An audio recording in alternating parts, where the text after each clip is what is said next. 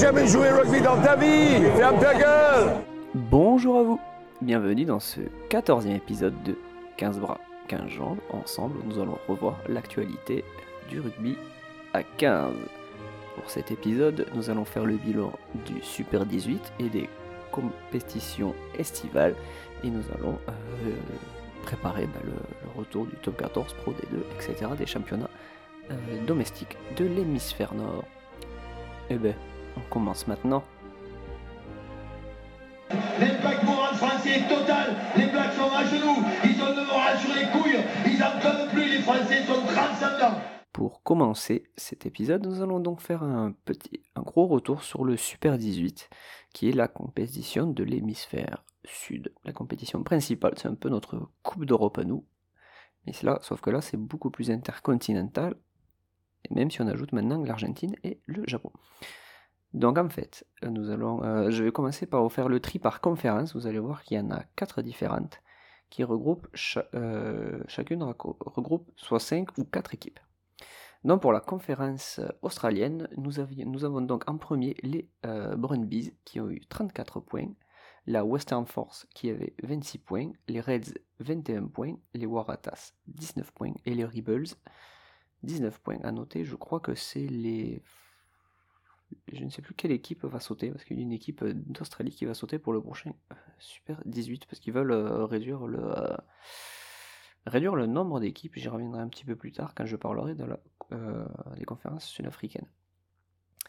Euh, après, nous avions la poule de la Nouvelle-Zélande. Donc, on avait euh, les euh, Crusaders premiers avec euh, 63 points, les Hurricanes avec euh, 28 points, euh, 28 points, 58 points, pardon, les Chiefs 57 points, les Highlanders 51 points et les Blues 37 points. Alors en fait, si vous voulez, euh, donc voilà, euh, par ce système de poules là aussi, on voit que les, les poules là, sont, ces deux là sont communicantes l'Australie et la Nouvelle-Zélande. En fait, c'est ces deux qui jouent l'une contre l'autre.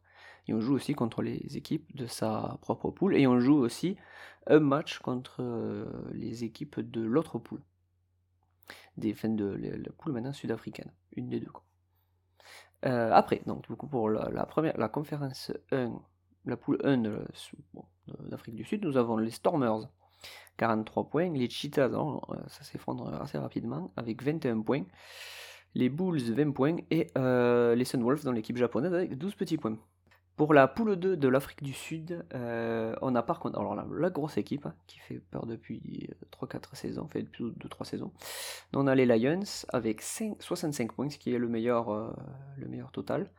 Euh, Derrière, on a les Sharks avec 42 points, euh, l'équipe argentine des, euh, Jaguars, les, joueurs, les Juarez, je sais pas comment le dire. Et derrière, après, on a les Southern Kings avec euh, 28 points. Il faut noter que pour le prochain Super 18, on aura donc une, une équipe australienne qui saute pour l'instant. Je ne sais pas s'il y en aura une autre qui va sauter euh, en plus. C'est quand même fort probable, je crois. Euh, mais par contre, on a déjà au moins deux équipes qui sautent pour la- l'Afrique du Sud. On a les Cheetahs, je crois, et les Southern Kings, d'ailleurs. Et euh, en fait, ces équipes ne disparaîtront pas en tant que telles, ne seront pas reversées en Curry Cup. Donc le Curry Cup, c'est le championnat domestique sud-africain. En fait, ces deux équipes sont intégrées, reviendrai un peu plus euh, proprement tout à l'heure, mais sont reversées au Pro 14, donc qui est l'ancien Pro 12 aussi connu sous le nom de la euh, Celtics League ou la Guinness Cup. euh. En fait, c'est le championnat celte, donc il regroupe les équipes du Pays des Galles, Irlande et, euh, Écosse. Voilà. Donc on aura, et italienne aussi. Et euh, donc on aura maintenant deux équipes sud-africaines là-dedans. On verra ce que ça fera dans les faits. Euh, ça promet quand même énormément de frais de déplacement. Après, donc voici le, euh, le classement final au niveau des points. Donc on a euh, les Lions 65 points, donc euh, les Crusaders de Nouvelle-Zélande 63 points, les Stormers 43 points. Ah oui, parce que je crois qu'il y a un système de reversion qui est un petit peu différent selon les poules en fait. C'est le premier de chaque poule est qualifié, après c'est ça va être les meilleurs seconds. Et après on a les Australia Brumbies, c'est pour ça en fait que les types sont qualifiés parce qu'ils ont un score tout merdique. Euh, on a après, du coup, derrière, c'est les meilleurs, euh, les meilleurs seconds. enfin deuxième, plutôt. Donc là, les, euh, les Hurricanes 58 points, les Chiefs 57 points, les Highlanders 51 points et euh, une équipe sud-africaine, les Sharks, avec 42 points. Et après, bon bah. Après, c'est pas très, c'est pas glorieux quand même. On sent quand même que là, toutes les déjà, tout, qu'est-ce qu'on peut noter déjà? On voit que toutes les équipes néo-zélandaises doivent être qualifiées, je crois, quasiment. Ah, sauf les Bulls en fait. Euh, les Blues, ils sont que 37 points. C'est l'équipe euh, qui est reconnue comme l'équipe la plus. Euh, je, perds mes mots. Comme l'équipe néo-zélandaise la plus mauvaise. Et on voit qu'ils ont déjà quasiment autant de points que la meilleure équipe. plus de points que la meilleure équipe australienne. Comme quoi. Et la meilleure équipe aussi, on pourra noter que c'est les Lions qui avaient fait forte impression l'année dernière, qui avaient fini en finale. donc, comme quart de finale, on a eu euh, les Brumbies contre les Hurricanes. Les Brumbies ont perdu sur le score de 16 euh, à, 37, à 35. Pardon. Euh, les Crusaders ont battu les Highlanders sur un score un peu, extraordinaire de 17 à 0. Il faut savoir qu'une équipe néo-zélandaise n'arrive pas à marquer un point. Les Lions ont eu quand même beaucoup de mal contre les Sharks sur le score de 23 à 21. Et Stormers Chief, les Chiefs l'ont remporté à l'extérieur sur le score de 11 à 17. En demi-finale, on avait euh, les Crusaders contre les Chiefs qui a accouché d'un 27 euh, à 13 et les Lions ont mis une quille aux Hurricanes sur le score de 44 à 29. Juste derrière ça, après, on a les. Euh, et en finale, donc on avait euh, les Lions contre les Crusaders, et les Lions ont perdu sur le score de 17 à 25, alors qu'ils étaient euh, les grands favoris de la, de la compétition et de ces phases finales. Ils avaient fait, je crois qu'ils avaient perdu, je crois qu'ils avaient perdu quasiment, je crois, comme les, comme les Crusaders, je crois qu'ils avaient perdu aucun match, je crois, peut-être un à la rigueur. Et en fait, je pense qu'ils auraient pu gagner, mais ils ont pris un carton rouge euh, sur une belle manchette si ma mémoire est.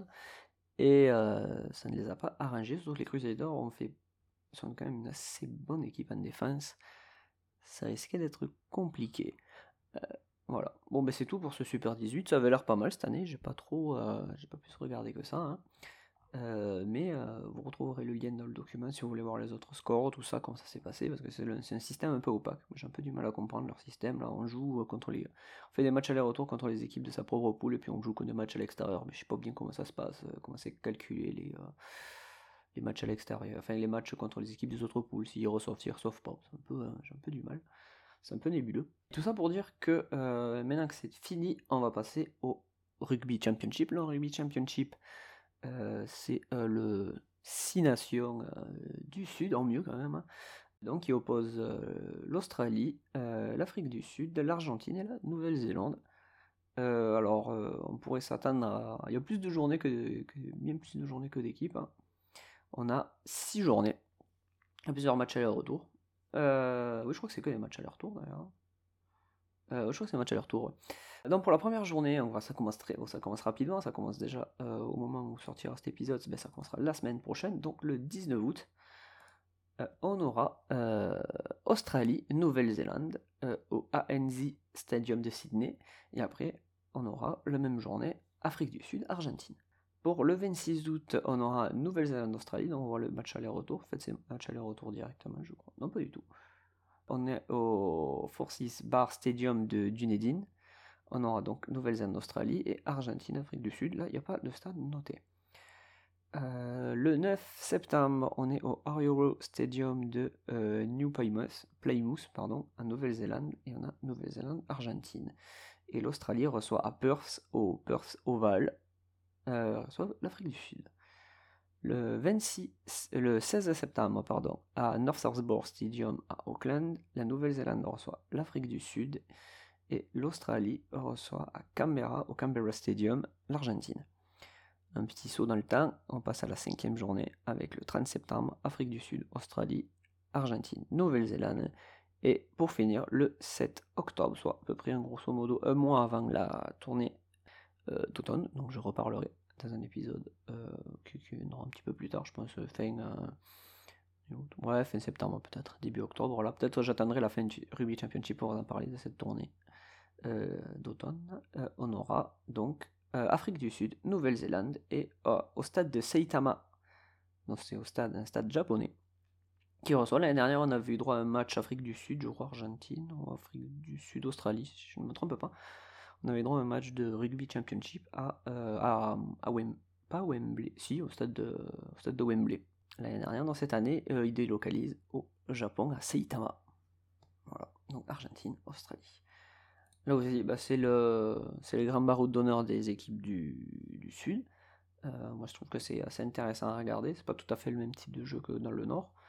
Mais euh, on a vraiment pas mal de trucs, sachant que là, euh, on risque quand même, je pense, d'être surpris parce que les Lions marchent bien. Euh, L'équipe d'Afrique du Sud s'est bien rattrapée contre la France. Bon, la France n'a pas un gros gros niveau quand même, faut pas non plus, faut pas trop s'en cacher. Mais euh, ils ont proposé un jeu qui était plus intéressant qu'à l'accoutumée pour l'Afrique du Sud, donc je pense que le niveau risque d'être relevé. À voir si l'Argentine aussi confirme un peu plus, je sais pas. Moi, je vois bien l'Australie un peu, euh, un peu en dessous. Et je crois que la Nouvelle-Zélande a quelques blessés. Euh, donc on verra bien qu'on aura. Après, là, je vais vous parler des championnats un petit peu particuliers. Des trucs que vous n'entendrez pas parler partout, comme d'habitude. Euh, cette fois, je vais vous parler du World Rugby Nation Cup, dans 2017. En fait, c'est un championnat qui, qui est découpé en trois poules. Et l'équipe de... Par exemple, l'équipe de la poule A rencontre les équipes de la- toutes les équipes de la poule B. Donc ça fait trois matchs pour chaque équipe. Et après, à la fin, on fait, euh, on fait les totaux et euh, que le meilleur gagne. Euh, donc pour la poule A, on avait l'Uruguay. On avait Argentina euh, 15. Donc l'Argentina 15, en fait, c'est le, le pôle émergence. Comment on appelle ça? C'est un peu le France A. Sauf que maintenant, bon, France A n'existe plus maintenant. Et maintenant, c'est les Barbarians français, tout simplement. Donc c'est ça, c'est un peu les équipes. euh, Il y, a- il y a l'Irlande 15, il y a l'Australie 15, comme ça. Il y a les. euh, je crois aussi un peu que les. euh, comment ça s'appelle les, euh, les Maoris All Blacks, c'est un peu le même principe, mais un peu plus euh, concentré sur les joueurs de type d'origine maori quand même. Mais je crois que c'est un petit peu le même principe, donc c'est les joueurs en devenir qu'on fait euh, sorte d'incubateur. Et après, derrière, on avait la Namibie. Et après, pour la poule B, on avait la Russie, l'Espagne et Italie euh, émergent. Donc, euh, Alors, euh, déjà, on peut dire que c'est l'Uruguay qui a gagné avec 3 matchs gagnés, tout simplement. Et 13 points pour la poule A. Voilà. Donc, après, on avait l'Argentine 15 qui a gagné 2 matchs et qui a donné 11 points. Et la Namibie a gagné un match pour 6 points. Pour la poule B, la Russie avait 12 points, mais que 2 matchs, euh, matchs gagnés, c'est-à-dire qu'ils ont fait pas mal de bonus. C'est pas eux qui le meilleur goal average par contre, mais euh, c'est pas mal.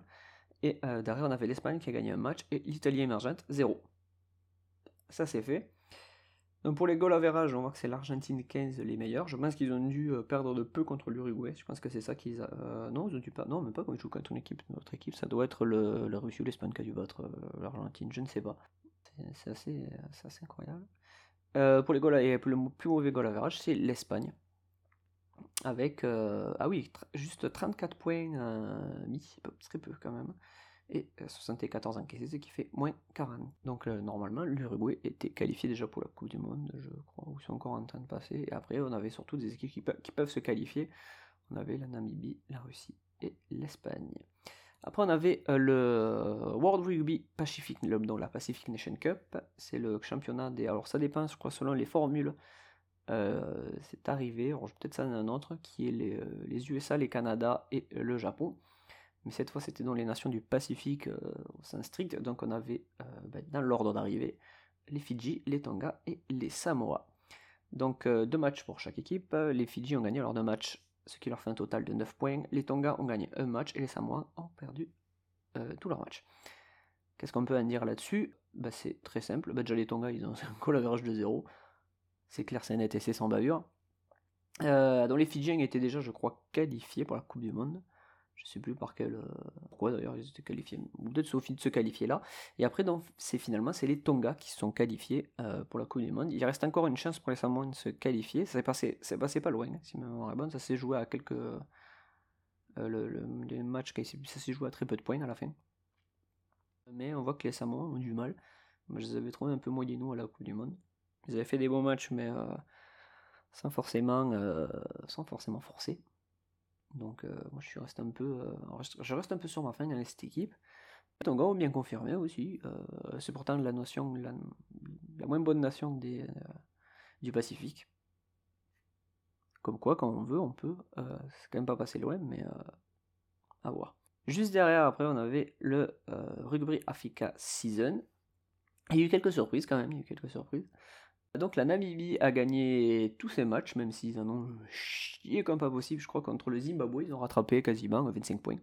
la Namibie a gagné, gagné, donc c'est 5 matchs pour un goal average de plus 200. Derrière, après, on avait comme second, on avait le Kenya qui a gagné 3 matchs, tout comme l'Ouganda ce qui leur donne 18 et 16 points. Là, on avait la Tunisie qui fait une bonne confirmation. Je vous rappelle qu'il y a quelques temps, je vous avais parlé euh, du, euh, du trination du, euh, du Maghreb. Donc, il y avait la Tunisie, le Maroc et l'Algérie. La Tunisie a fait une belle, fait, de belles prestations. Le Zimbabwe, juste derrière. Alors, la Tunisie, c'est 9 points. Le Zimbabwe, c'est 6 points avec un match gagné. Et bon dernier, le Sénégal avec un seul petit point. A noter que c'est pas euh, forcément le Sénégal qui a le plus mauvais score, même si la Tunisie a gagné deux matchs, mais ceux qui ont le pire goal average, moins, 80, euh, moins 5,81 quand même. Euh, c'est assez impressionnant. Et bon, finalement, ça s'explique assez simplement parce que le c'est pas la pire défense, le Sénégal, mais c'est la pire attaque, 75 points. Et la meilleure attaque, c'est la Namibie avec 272 points quand même pour seulement 64 enquêtes. Et ils ont pris des bonus quasiment à chaque fois, sachant que la Tunisie n'a pas pris de bonus. Le Zimbabwe a pris des bonus. Donc voilà. Euh, ça fait plaisir de voir les petites équipes euh, bouger, surtout que le Kenya, je vous le rappellerai, est euh, pas mal. Alors chez les femmes, je ne peux pas vous le confirmer parce que j'ai pas les pas les infos en tête, mais je sais que chez les hommes, le, Kenya a 7. Fait assez bonne impression, c'est une équipe qui progresse bien, plus que, l'équipe de France par exemple. c'est une équipe qu'il faut surveiller, je pense. Bon, pour l'instant, peut-être ils sont un peu, un peu limite.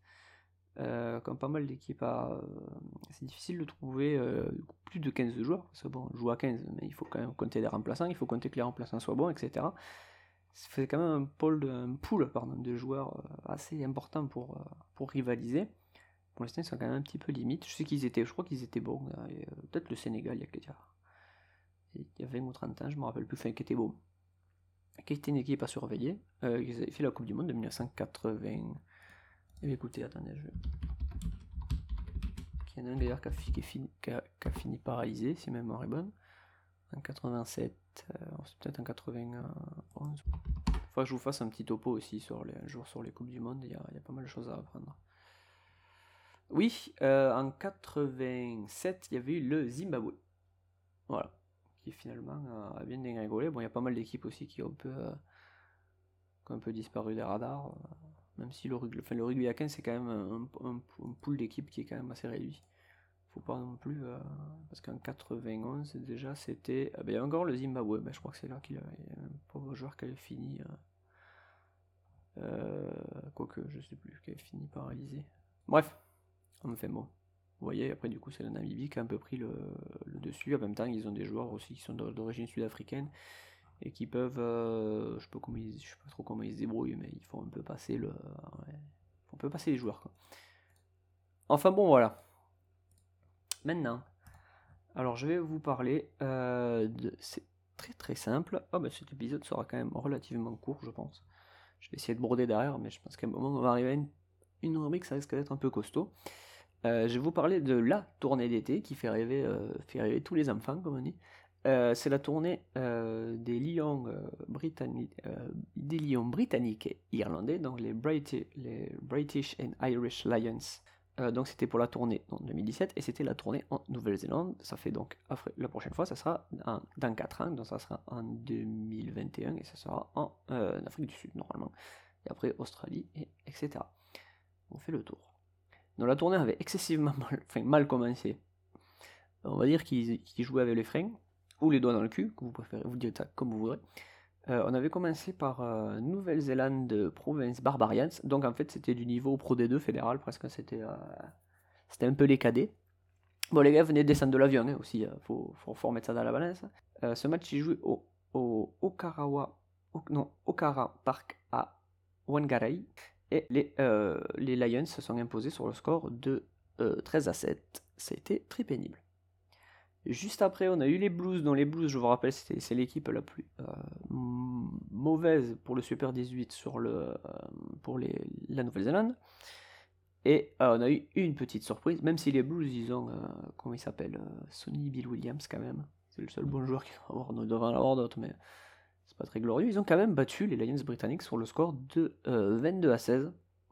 Ça fait un peu tâche. Et c'était à l'Eden Park à Auckland. Juste après, on a eu les Crusaders contre les. Merci Tocheux, je te fais le topo. Euh, après, derrière, on a eu les Crusaders qui ont affronté dans les Lions. Et là, on a eu un score de top 14. Donc, on a eu un bon vieux 13 à 12. On aurait dit un bon vieux Toulouse-Toulon. C'était moche, c'était nul à chier. C'était au Rugby League Park de Christchurch. Mais après, donc, je crois que c'est dans l'ordre en plus d'ailleurs, les, Chiefs et les Hurricanes. Ouais, je crois que c'est dans l'ordre en plus de, l'équipe de la pire à la mieux. Donc on a eu les Highlanders. Euh, les Highlanders se sont imposés sur un score de 23 à 22 euh, et c'était au Forthwith Bar Stadium de Dunedin. Après, ils ont affronté les Maori All Blacks. Donc ce que je vous disais, c'était les All Blacks un peu, euh, un peu panachés là. C'est les, c'est le, ouais, c'est le, c'est l'incubateur, c'est pas forcément. Mais ils servent beaucoup plus d'incubateur. Voilà, ils servent, ils se déplacent pas mal maintenant avec les Maoris. Ils se déplaçaient déjà pas mal à une époque mais maintenant, ouais, c'est leur, euh, c'est leur, c'est leur seconde équipe. Euh, les Maoris ont perdu sur le score de 10 à 32, et c'était au Rotorua International Stadium de Rotorua. Je sais pas où c'est, mais. Euh, après, on a eu les Chiefs contre les Lions britanniques, et là, on sent quand même que les, que les Lions, ils ont un peu.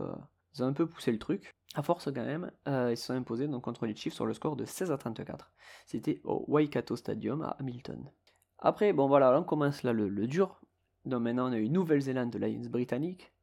La score sans appel 30 à 15 et c'était à l'Eden Park de Auckland.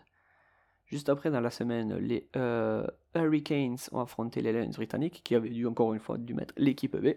Enfin, l'équipe B, j'aimerais bien l'avoir quand même cette équipe B, mais bon, bref. Euh, match nul, 31 euh, à 31 et c'était à Wellington, au Wellington Regional Stadium à Wellington. Juste après le 1, la Nouvelle-Zélande a re-affronté les Lions britanniques. Alors là, il y a eu droit à une petite polémique, je crois. C'est un carton. Euh, oui, le carton rouge de Sonny B. Williams, oui. Voilà, ça faisait euh, combien 40 ans, je crois, que, non pas, pas 50 ans, je sais plus, que, les, que la Nouvelle-Zélande n'avait pas subi un carton rouge lors d'un match international.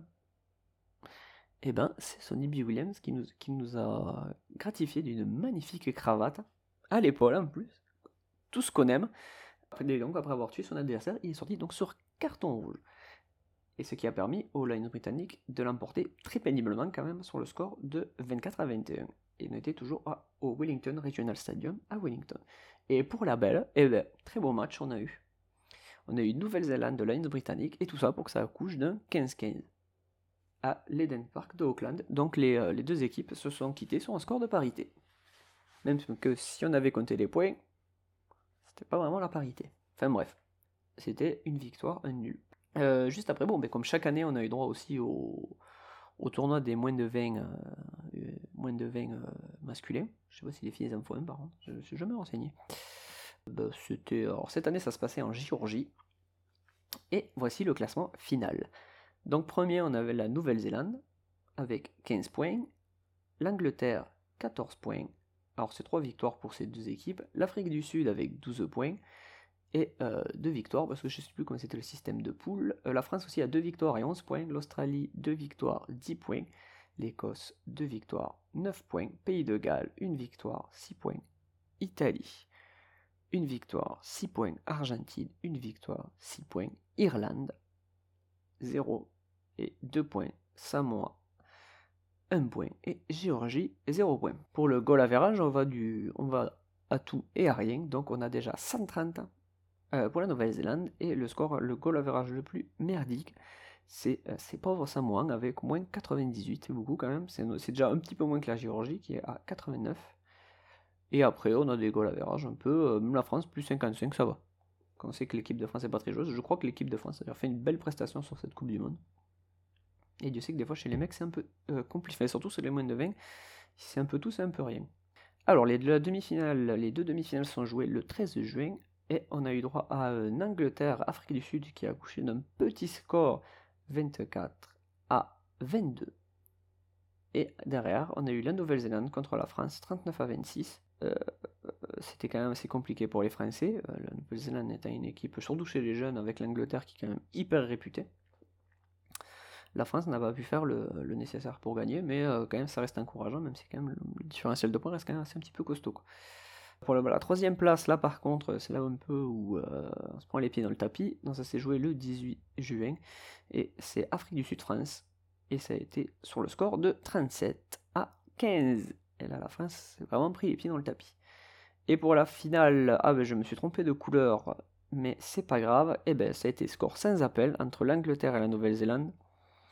On a eu droit à un 17 à 64 en finale. Donc je vous laisse, euh, je vous laisse réfléchir là-dessus. Sentez que la Nouvelle-Zélande avait été piquée au vif l'année dernière. Ils avaient fait une très mauvaise prestation. Euh, ça fait même quelques années qu'ils n'enchaînaient pas, enfin les mauvaises prestations entre guillemets, par rapport à leur niveau de vrai, vrai niveau de jeu. Sentez qu'ils avaient eu beaucoup de mal sur, euh, dans, les équipes de jeunes. Ça faisait quelques années que c'était l'Angleterre qui gagnait. Et là, ils ont gagné avec la manière, sachant que l'année dernière, c'était les Anglais qui s'étaient imposés.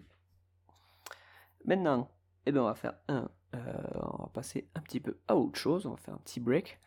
Et je vais vous parler des nouvelles règles euh, qui, qui, rentrent en vigueur pour la saison 2017-2018. Voyou.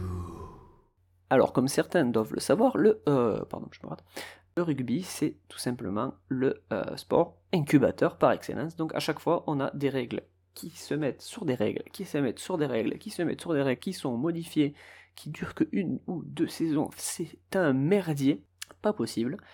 Euh, c'est assez impressionnant. Donc on a eu donc des changements pour la saison 2017. Alors qu'est-ce que je peux vous en dire? Alors je suis allé chercher l'article, l'excellent article de l'esprit de la règle, que qui, sera dans le document euh, dans le document annexe au, podcast, et euh, je vais vous faire un petit tri des, modifications, des ajouts, et etc. Donc par exemple, pour les mêlées, maintenant les mêlées simulées, euh, les, alors par exemple, maintenant la nouvelle règle pour les mêlées simulées. Les mêlées simulées faisant suite à une suspension définitive, une suspension temporaire ou à une blessure doivent être jouées avec 8 joueurs de chaque équipe. Je vous lis après ce qu'ils mettent, parce que c'est quand même ça, c'est assez compliqué que je vous l'explique. L'objectif de cette règle est, selon World Rugby, de décourager les équipes à avoir recours à des mêlées simulées. Euh, ceux qui suivaient le top 14 à l'époque d'Albi se rappelleront pourquoi. En effet, il pouvait être intéressant pour une équipe faible en mêlée de faire sortir ses joueurs de première ligne, quitte à évoluer en infériorité numérique et d'aligner moins de joueurs dans le pack, afin de ne pas trop fragiliser la ligne défensive. Désormais, il faudra bel et bien mobiliser 8 joueurs de part et d'autre. Donc bah, je pense qu'il faudra intercaler euh, un centre ou, que sais-je d'ailleurs, parce que maintenant les ailiers de toute façon ils sont gaulés comme des, euh, sont gaulés comme des maisons, alors ça va pas changer grand chose. Donc oui, euh, à une époque c'était le, on faisait, ben, on faisait, sortir les piliers, les blessés. Euh, surtout à l'époque d'Albi, les, règles avaient été changées après. Euh, c'était la grande mode quand Paris était venu à Albi, ils avaient, ils avaient, fait le coup, donc ils avaient préféré simuler les mêlées pour pas se faire pénaliser à un veux-tu, un voilà. Alors, durée de la partie. Si une pénalité est beauté en touche après la durée fixée, la durée fixée à, à ah non, après que la durée fixée pardon, a expiré sans toucher un autre joueur, l'arbitre permettra que soit effectuée la remise en jeu et le jeu se poursuivra jusqu'à ce que le ballon soit mort. En fait, si vous voulez, si vous voulez pardon, il y avait une certaine incohérence au niveau des règles qui faisait que lorsqu'une euh, bah, le, temps était écoulé, par exemple, je, siffle une pénalité à la 80, euh, bah, à 80 minutes et une seconde à peu près, voilà, après la fin du temps euh, réglementaire en fait, cette pénalité ne pouvait donner lieu qu'à une mêlée ou à euh, une remise en jeu à la main, ce qui, était, euh, ce qui est maintenant assez rarement joué. Euh, c'est souvent mêlée ou voilà. Mais bon, quand on arrivait dans ce cas de figure, on pouvait prendre que souvent que la mêlée, voilà, ou, la remise en jeu à main. On n'avait pas la possibilité de prendre une ce qu'on appelle donc une pénale touche, donc à savoir quand on est pénalisé, on peut donc, quand on prend une touche, c'est nous qu'on récupère le ballon. On ne pouvait pas le jouer parce qu'on considérait que bah, c'était le ballon sortait ballon mort et le match s'arrêtait là. Mais là, ils sont revenus sur cette règle-là. D'ailleurs, je l'ai vu, euh, j'ai regardé le premier match de l'équipe de France féminine contre le Japon. Et du coup, j'ai vu l'application de cette nouvelle règle. J'ai vu après, à la fin du temps imparti, les, joueuses japonaises ont joué en touche, ont tapé en touche, et ont récupéré le ballon derrière. Je trouve que c'est quand même vachement plus cohérent que ça, limitait quand même pas mal le jeu, et je trouve que ça, ça permettra de, un petit peu mieux jouer. Eux, ils mettaient quoi d'ailleurs? La règle Alors la règle souffrait euh, jusqu'alors d'une certaine forme d'incohérence. Il était possible consécutivement à une mêlée sifflée après la fin du temps réglementaire de demander la formation d'une mêlée ordonnée, mais pas celle d'un alignement. Donc l'alignement, c'est euh, une touche. Euh, ce point de règlement avait déjà, avait déjà fait polémique il y a quelques saisons, et une clarification avait été apportée par World Rugby, stipulant que pour qu'une pénale touche soit disputée, il faudrait que le coup de pied soit donné avant la fin du temps réglementaire. Dorénavant, les équipes à la peine et sanctionnées en fin de match ne bénéficieront plus de cette immunité. Je trouve ça pas plus mal.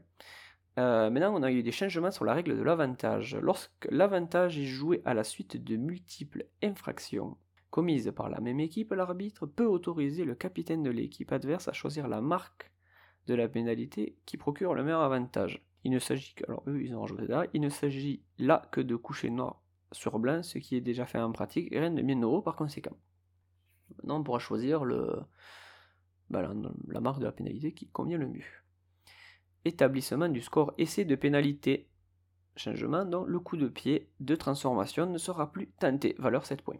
Maintenant, en fait, si vous vouliez, quand on avait un essai de pénalité, donc à savoir mêler enfoncé sur la ligne, etc., euh, même euh, erreur du dernier défenseur, souvent sur carton rouge, du coup, c'est un peu la.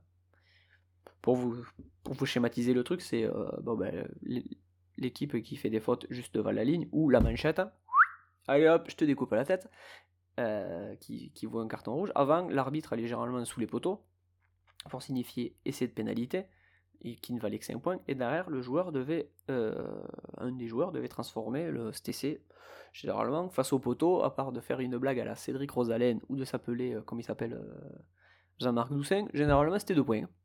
le problème était, je pense, qu'il fallait un peu Ouais, c'est ça en fait. En revanche, l'objectif est clairement d'augmenter le temps effectif de jeu. Voilà. C'est d'éviter d'avoir à perdre du temps pour pas grand chose. Alors que dans 95% euh, des, des, cas, même plus, c'était réussi. Ce genre de transformation. Juste derrière. Alors maintenant, ça c'est un changement sur la règle du plaquage. Le plaqueur doit se remettre sur ses pieds avant de jouer le ballon et ne peut ensuite jouer ce, ballon que de son côté de la porte du plaquage. Alors c'est un petit peu compliqué, cette modification de la règle va typiquement dans le sens de l'équipe qui produit du jeu. En effet, le plaqueur pouvait auparavant se relever du côté adverse et récupérer le ballon, à condition qu'aucun ruck ne se soit formé. Donc un ruck, d'ailleurs même si les règles ont changé, on va en parler juste après, je le vois, euh, c'est quand euh, faut qu'il y ait trois joueurs au minimum, je crois, un joueur de l'équipe adverse et euh, deux joueurs de l'équipe attaquante. Et c'est là qu'ils forment ruck, en fait c'est quand il faut le pont au-dessus, au-dessus du joueur plaqué pour récupérer le ballon grosso modo. Et euh, maintenant, vous voyez qu'il y a un petit changement sur cette règle. Donc, désormais, ce joueur devra, comme tous ses coéquipiers, faire le tour, ce qui va nettement compliquer la récupération du ballon. Parce qu'avant, on pouvait traîner un peu dans le camp adverse après le plaquage. En se relevant, on, mettait, euh, on pouvait mettre les mains sur le ballon, on pouvait un peu gruger. quoi.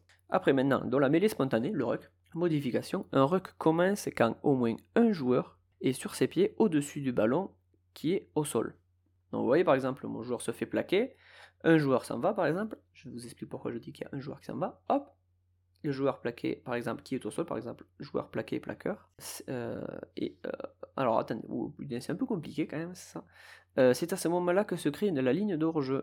Un joueur sur ses pieds peut utiliser ses mains pour ramasser le ballon tant que cette action est immédiate. Dès qu'un adversaire arrive, il est interdit de se servir de ses mains pour jouer le ballon. En fait, donc, alors c'est un ruck commence quand au moins un joueur est sur ses pieds et au-dessus euh, du ballon qui est au sol, le joueur plaqué et le plaqueur. En fait, c'est ouais, maintenant le ruck, en fait, maintenant suffit d'un seul joueur, c'est ce qu'ils mettent. Voici euh, sans doute l'amendement le plus déroutant de cette réforme festival, bien qu'il fût également l'un des plus attendus. Cette règle avait déjà été expérimentée en France lors de rencontres Interpol il y a deux ans et réapparue à l'ordre du jour après le coup joué par les Italiens aux Anglais. Je vous rappelle, c'est ce que je vous parlais des ruck fantômes en fait. Comme ils ne, comme ils ne mettaient pas de joueurs en opposition sur le ruck, en fait, il n'y avait, pas de ligne de hors-jeu. Du coup, les joueurs pouvaient aller au-delà du ruck pour euh, gêner la transmission du ballon. En fait, enfin, euh, ils pouvaient pas, parce que c'est du rugby aussi, c'est quand même un peu extraordinaire. En fait, ils pouvaient pas, euh, ils devaient attendre que le joueur, un autre joueur en face, et ils pouvaient pas intercepter le ballon, je crois, parce que sinon ils étaient quand même signifiés hors jeu, je crois. Je suis pas sûr à 100%, c'est ça par contre. Mais du coup, ils pouvaient aller traîner dans le camp adverse pour, ben, aller gêner le porteur du ballon ou le futur porteur du ballon. Finalement, le ruck ne nécessitera plus au moins deux joueurs, un de chaque équipe, donc c'est ce que je dis, euh, mais seulement un, puisque le premier soutien offensif ou défensif qui pénétrera dans la zone de plaquage formera le ruck. Donc en fait, c'est ce que je dis, quand un défenseur voudra aller chercher le ballon, il suffit que, par exemple, je plaque un joueur, le plaqueur s'en va, donc j'ai mon joueur au sol, parce qu'une fois qu'on est plaqué, normalement on doit aller au sol. Au sol avec le ballon. Et bien le premier attaquant, ou la première personne qui arrivera. Donc par exemple, moi, si je suis l'attaquant, si c'était mon coéquipier qui avait le ballon, si je mets les mains sur le ballon, il y a ruck. Si un autre joueur vient pour aller chercher le ballon, aussi, ce qui est le coup le cas, euh, ce qui était le cas euh, dans l'ancienne règle. Si je viens chercher le ballon, du coup il y a ruck forcément. Mais voilà, surtout ce qui change, c'est que dès qu'il y a un moment, euh, un composé que par une seule équipe, parce qu'avant il fallait au moins deux joueurs, il fallait un joueur de chaque équipe quasiment, ben maintenant il y a ruck. Et ruck, donc surtout ligne de hors-jeu. Donc on arrêtera d'avoir ces défenses fantômes qui sont un peu bizarres. Après, un joueur ne doit pas botter le ballon hors d'un ruck. Encore une fois, une règle qui protège l'équipe en possession du ballon, mais aussi l'intégrité physique des joueurs au sol. On voyait régulièrement des défenseurs enjamber un amas de joueurs au sol pour botter le ballon et pourrir la sortie, ce qui occasionnait parfois des blessures, notamment au niveau du visage. En revanche, le rucking reste toléré, c'est-à-dire l'action de talonner le ballon au pied, évidemment pour tenter d'en regagner la possession. C'est-à-dire que maintenant, on n'a pas le droit d'aller euh, au-delà du ballon et taper dedans. On peut faire du rucking, donc c'est-à-dire la renvoyer, vers l'arrière quasiment pour regagner la possession. C'est pour ça, du coup, talonner, c'est quand remet dans son camp. On ne botte pas euh, l'avant. La marque ou arrêt de voler. Pour effectuer euh, un marque arrêt de voler, un joueur doit avoir un ou deux pieds euh, sur, sur ou derrière sa propre ligne des 22, attraper un ballon qui a atteint le plan de la ligne des 22. Auparavant, il n'était pas nécessaire que le ballon ait franchi la ligne verticale si le joueur se situait, lui, dans les 22. En fait, si vous voulez, maintenant, il faut que le ballon ait Et ben tout simplement, franchir la ligne des 22, par exemple. Si j'attrapais, allez, on va dire que je suis sur la ligne des 22, je, saute en arrière pour attraper un ballon qui juste avant les 22, je reculais, et c'était bon. Maintenant, il faut que le ballon ait franchi le... Euh, il franchit au moins cette ligne. Et c'est pareil, du coup, pour la touche. Hein. Euh, un joueur qui tente de contrôler le ballon est considéré comme en possession du ballon. Euh, cela vaut principalement pour les joueurs qui jonglent avec le ballon. Il n'est pas nécessaire qu'il soit en contact direct avec celui-ci lors de son passage en touche pour que le juge de ligne ait à lever son drapeau. World Rugby indique qu'il s'agit d'ajouter au règlement ce qui est déjà considéré dans la pratique, mais euh, cela va malgré tout faire évoluer l'application du règlement dans certaines situations, notamment celle-ci, l'arbitre avait justement accordé une mêlée pour les noirs à l'endroit de l'en avant, mais avec les nouvelles règles, les bleus auraient bénéficié du lancer en touche au niveau du coup de pied. C'est quand même assez compliqué, je vous, laisserai, je vous laisserai relire, parce que c'est touffu les nouvelles règles. Il y a eu pas mal de changements cette année. Alors visiblement, quelqu'un me dit, alors c'est mon ami toucheux, il me dit que les, euh, ah oui, que, les règles c'est très compliqué. c'est ça, je suis tout à fait d'accord avec lui, c'est quand même excessivement compliqué. Il y a, presque des contresens même des fois. Ça, c'est foufou. Quoi. Par exemple, si un, alors là, c'est pareil, ça c'est hyper compliqué. Si un joueur, si le, non, si le joueur saute de l'intérieur de l'aire de jeu et dévie le ballon en arrière vers l'aire de jeu, il ne peut pas le dévier vers l'avant, forcément, sinon ça fait en avant. Donc à partir moment, c'est clair, il est obligé de le dévier vers l'arrière. Ou si ce joueur se saisit du ballon et le lance en arrière vers l'aire de jeu, avant de retomber en touche ou en touche de but, le jeu continue même si le ballon atteint la ligne de touche. Cet amendement devrait passer inaperçu car de nombreux amateurs et même professionnels pensaient qu'il s'agissait déjà de la règle en vigueur. Nous avions écrit un article là-dessus, je vous laisse lire l'article pour mieux comprendre la règle. Toujours est-il que ce changement de règle sera bénéfique de la continuité du jeu et favorisera et favorisera, à n'en pas douter, le spectacle, certains sauvetages de touche méritant en effet d'être récompensés. Donc maintenant, en fait, un joueur en touche pourra, euh, même si les SST, euh, c'était quand même assez compliqué, donc un joueur qui sera euh, en touche ou pas, hein. vous voyez que c'est un peu compliqué au niveau de quelques petites nuances, il pourra, sauver un ballon. Par contre, si le porteur du ballon atteint le plan de la ligne de touche, mais renvoie le ballon dans l'air de jeu sans avoir atterri en touche, le jeu continue. Voilà, donc c'est ça. Euh, on peut sauver le ballon, rien de nouveau en pratique, puisque ce point de règlement est parfaitement adéquat avec les définitions déjà en vigueur, sans doute a-t-il été ajouté pour davantage de clarté. Donc eh ben, si le ballon atteint la ligne de touche, le plan, vous tracez une droite, un mur là au niveau de la ligne de touche, si le ballon y passe dessus, que je le volaille par exemple vers l'arrière, c'est bon, le jeu est sauvé. Par contre, derrière, c'est là qui, oh, c'est pareil, c'est excessivement compliqué, alors c'est le ballon est en touche si un joueur réceptionne le ballon et que ce joueur met un pied sur la ligne de touche ou au sol au-delà de cette ligne. Dans ce cas, si le ballon a franchi le plan de la ligne de touche lorsqu'il est attrapé, le réceptionnaire n'est pas, considéré, n'est pas considéré avoir mis le ballon en touche. Si le ballon n'a pas franchi le plan de la ligne de touche lorsqu'il est attrapé ou ramassé, le réceptionnaire est considéré, considéré avoir mis le ballon en touche que le ballon ait été en mouvement ou stationnaire. Toujours dans l'optique d'encourager le spectacle et donc d'augmenter le temps effectif de jeu, cet amendement dissuadera désormais les joueurs à cheval sur la ligne de touche de se saisir du ballon. Vous voyez, c'était souvent ça le, but du jeu avant. C'est c'est simple à, à schématiser. Si vous voulez, euh, je vois le ballon qui arrive. Par exemple, le joueur botte, euh, en touche, comme fait souvent, un peu le rugby ping-pong, le joueur botte en touche. Euh, Enfin, botte pour faire reculer l'équipe, il dévisse un peu son tir. Je mets le, mon pied en touche. Et au moment de me saisir du ballon, on avait généralement euh, touche. Et le ballon était considéré comme être sorti de la, ligne de. Comme était considéré comme sorti euh, du jeu. Donc s'il n'y avait pas eu rebond, enfin, ça dépend de l'endroit lequel on se situe sur le terrain niveau du coup de pied. Généralement, pour ce type de jeu-là, c'est le jeu où il faut avoir un minimum un rebond pour que le coup de pied soit considéré comme sorti. Et pas qu'il euh, pour pas qu'on joue une mêlée au niveau du coup de pied. Oui, c'est compliqué quand même, le rugby. Donc en fait, c'était ça, c'était le joueur, ça saisissait du ballon y ait un rebond. Et donc on considérait que le ballon était sorti, sorti direct de touche. Du coup, on, on refaisait, on jouait une mêlée au niveau du coup de pied. Et vous voyez, il y a quand même des... je vous laisse relire parce que c'est un peu compliqué. Alors, coup, on va passer un petit peu plus loin, ça sera un peu plus simple, on est bientôt fini. Par exemple, maintenant, il y a des modifications sur les mêlées ordonnées. Euh, maintenant, il n'y a plus aucun signal de l'arbitre au niveau du demi de mêlée. Euh, après le oui 9, c'est le commandement non verbal qui passe à son tour à la trappe. Désormais, le demi de mêlée introduira le ballon de son chef. World Rugby précise la mêlée ordonnée doit être stable et l'introduction doit être effectuée sans délai une fois que le ballon a été présenté à la mêlée. Derrière, après, on a l'introduction du ballon par le demi de mêlée doit être droite, mais le demi de mêlée peut avoir une épaule au niveau de la ligne médiane, ce qui signifie par conséquent qu'il peut se tenir avec une largeur d'épaule de son côté de la mêlée. En fait, il n'est pas obligé d'être très droit. C'est ça.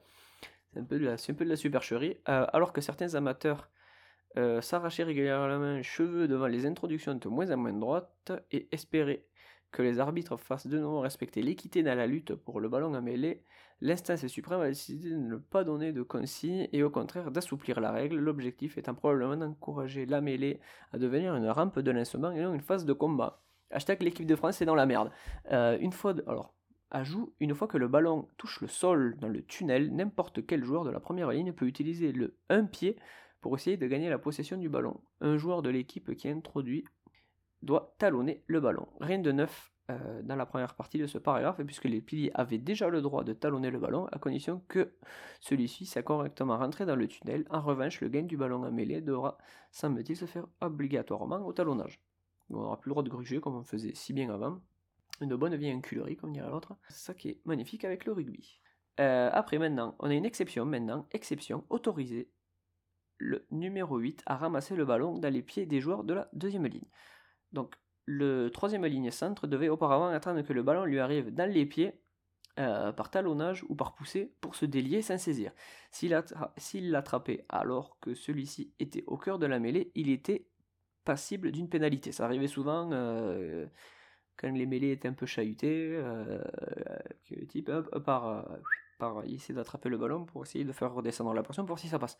Désormais, si son équipe ne parvient pas à prendre le dessus et est dominé, il aura l'autorisation de se servir de ses bras pour extraire le ballon et mettre fin au combat. Cet amendement va là encore vise à faire de la mêlée une simple rampe de lancement et l'on n'entendra bientôt plus autour des stands no scrum, no win. Voilà, parce que maintenant il va falloir être, euh, falloir être carré. Donc je vous ai parlé des règles, là, voilà, vous voyez, c'est compliqué, on y a passé, ben, j'ai quasiment passé plus de temps que pour le, que pour le reste de l'épisode, à croire que, à croire que ouais, le rugby c'est compliqué. Ouais, maintenant on va passer du, on va passer du coup, du coup, on va passer au championnat domestique. Et bon, on y va.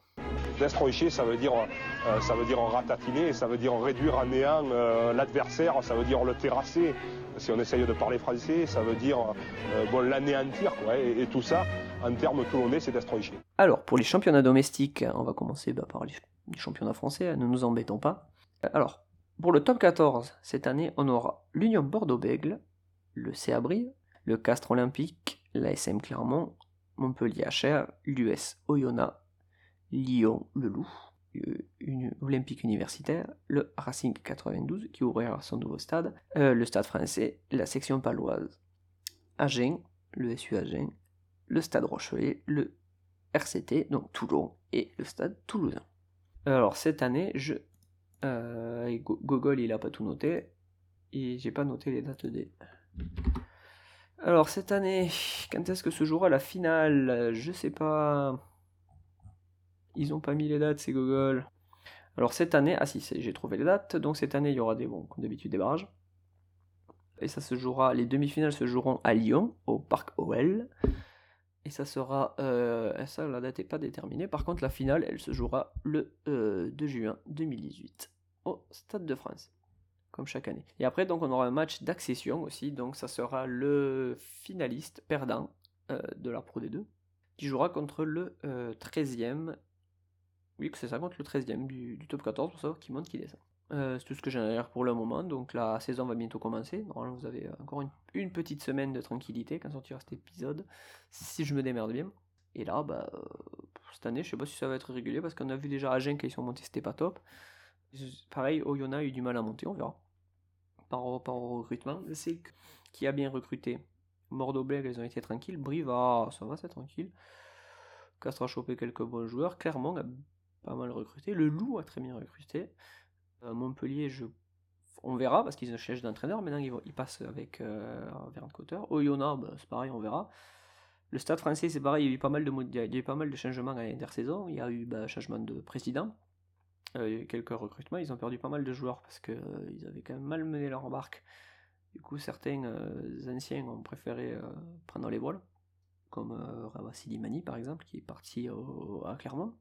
La section aussi, eu quelques recrutements. Le Racing, je crois qu'ils sont restés, euh, sont restés plutôt tranquilles. Stade Rochelet a bien recruté déjà aussi. Toulon, bon, ben, comme chaque année, il y a eu la moitié du changement. Il y a eu un changement de staff aussi. Il y a eu l'arrivée de, euh, Fabien Galtier qui vient avec Landro, qui vient avec euh, Mani Edmonds aussi, je crois que c'est ça. Et le Stade Toulousain aussi, bah, on verra ce que ça va créer parce qu'il y a eu pas mal de départs, euh, il y a eu pas mal de départs forcés, de départs à la retraite. par exemple du Sautoir, Census Johnston, Patricio Albacete qui étaient, entre guillemets, des gros salaires, donc maintenant, ils peuvent recruter. Hein. On verra. on trouve toujours des excuses de ça qu'au stade toulousain, de toute façon. Donc on verra comment ça se passe. Après, on va passer bah, à la Pro D2. La Pro D2. Alors pour la Pro D2, j'ai, c'est très simple, j'ai euh, l'Aviron Bayonnais, euh, euh, Angoulême 15, Char Charente, pardon, le stade Aurillacois euh, Cantal Auvergne, l'AS Béziers Héros, le Biarritz Olympique Pays-Bas, pardon, euh, l'US Carcassonne, le Colomiers Rugby, l'US Dax, le FC Grenoble, le Stade Montois, l'US Montauban, le RC Narbonne Méditerranée, le RC Vannes, le RC Massy Essonne et l'USO Nevers. Donc les deux équipes qui sont montées, donc c'est euh, Massy qui est monté directement, Nevers qui a dû passer par euh, des matchs éliminatoires pour monter. Qu'est-ce qu'on pourra noter là-dessus Alors que euh, du coup cette année, forcément la formule change, il y a au minimum une équipe qui va monter. Euh, je crois qu'elle... Ouais c'est ça, voilà. Donc voilà, donc les équipes 1 et 2 seront qualifiées directement pour les phases finales. C'est comme le top 14 en fait. Et les 4 équipes qui suivent, donc 3, 4, 5, 6, joueront des barrages. Et les barrages... Et j'ai pas les dates euh, des finales et tout est quanti. Voir si je vois les dates. Hein. Pour vous, les dates. Ouais, en fait, je crois que j'ai internet qui fait grave un peu. Bon, la finale, ça doit être un... ça doit être par là. Hein. De toute façon, parce qu'après, il faut qu'il joue le. Je sais qu'il est assez... Je sais que le match d'accession, là, il est assez rapidement joué. bon, on Après, juste derrière, on a dans la Fédérale 1 Elite, donc c'est les équipes qui ont assez de pognon euh, pour pouvoir euh, monter en Pro D2. Bon, ben, c'est ça, c'est assez simple. On a euh, le SCA, donc le SC Albi, qui a fini 15e de Pro D2. Derrière, on a Aubenas. On a l'US Bressan, donc Bourg-en-Bresse. On a le, le CS Bourgoin-Jallieu. Donc de Bourgoin-Jallieu. On a le SO Chambéry. On a Limoges Rugby, le stade rouennais Rugby, Province Rugby, RC Strasbourg qui a des une bonne équipe, je trouve. Tarbes Pyrénées Rugby et Valence Roman Drôme Rugby. Oui, c'est une, une poule assez finie, c'est assez, euh, réduit. Donc on verra euh, ce que ça donne aussi dans les faits. C'est toujours un peu compliqué. Non, maintenant on va passer aussi au gros de. un peu plus gros.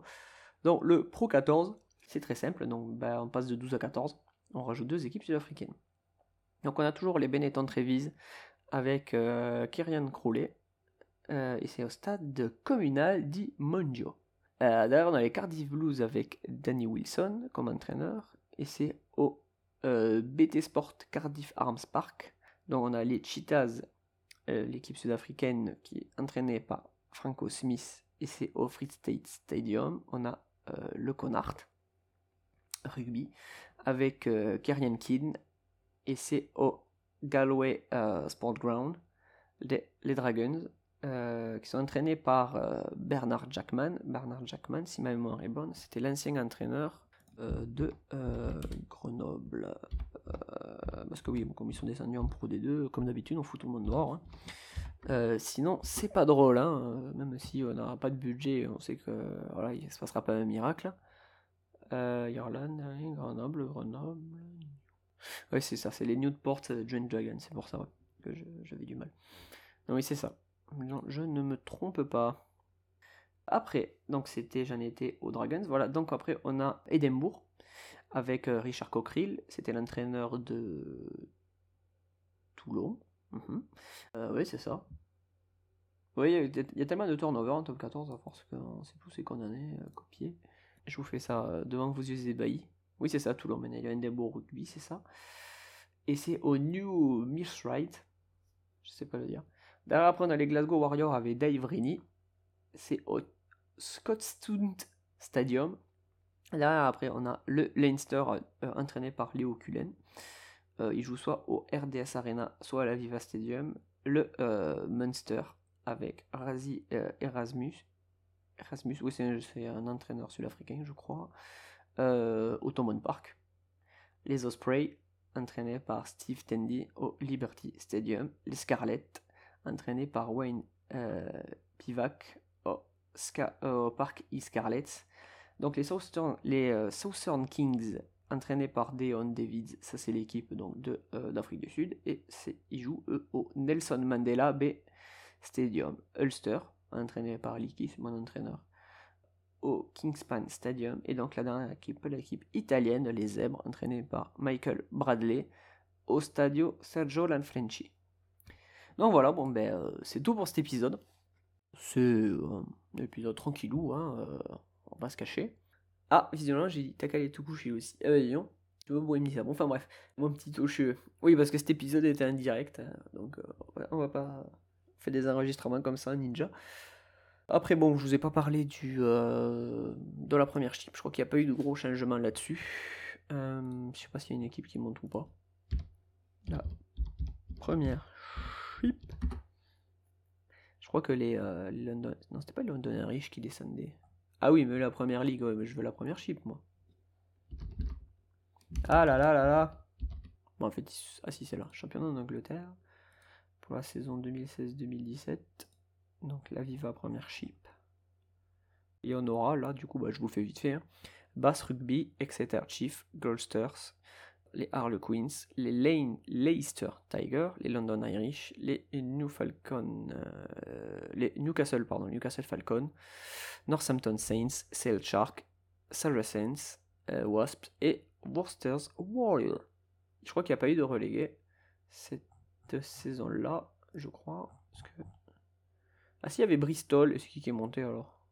C'est qui qui est monté? Euh, Promu, ah ben c'est ça, voilà, c'est London Irish qui ont été promus. Voilà, ce que je me disais. Bon, je pense qu'on va, bon, on va pouvoir en rester là, hein, tranquillou. Euh, donc je ferai un épisode spécial, un hors série plutôt, voilà. Ça fait des années que je, je dis que je vais faire un épisode un peu spécial, mais ça j'ai toujours pas eu le temps. Fait pas eu le temps, pas eu la bonne idée encore pour vous présenter des trucs un peu annexes au rugby, euh, sur son histoire, tout ça, etc. Mais là, ça serait un hors-série consacré donc à la Coupe du Monde de rugby féminin qui a lieu euh, en ce moment même. On a déjà eu euh, France-Japon, par exemple. On a déjà les, les, premières, journées de jeu. La première journée de jeu, pardon. Et j'en profiterai aussi à ce moment-là pour vous faire un petit topo sur le, rugby à 7 féminin que je voulais faire dans cet épisode, mais je me suis dit, bon, quitte à faire un truc, autant faire un truc totalement consacré au rugby féminin, sera, sera mieux. Après, pour la suite du championnat, bon, ben, je vous ferai la suite, hein, vous inquiétez pas, euh, normalement. Hein. Pour l'instant, il n'y a pas de. Y a pas, y y a y a, pas de modification. Euh, je reviendrai un petit peu plus tard. Je pense que j'attendrai fin du euh, Rugby Championship pour revenir vers vous, pour vous amener euh, des informations truculentes.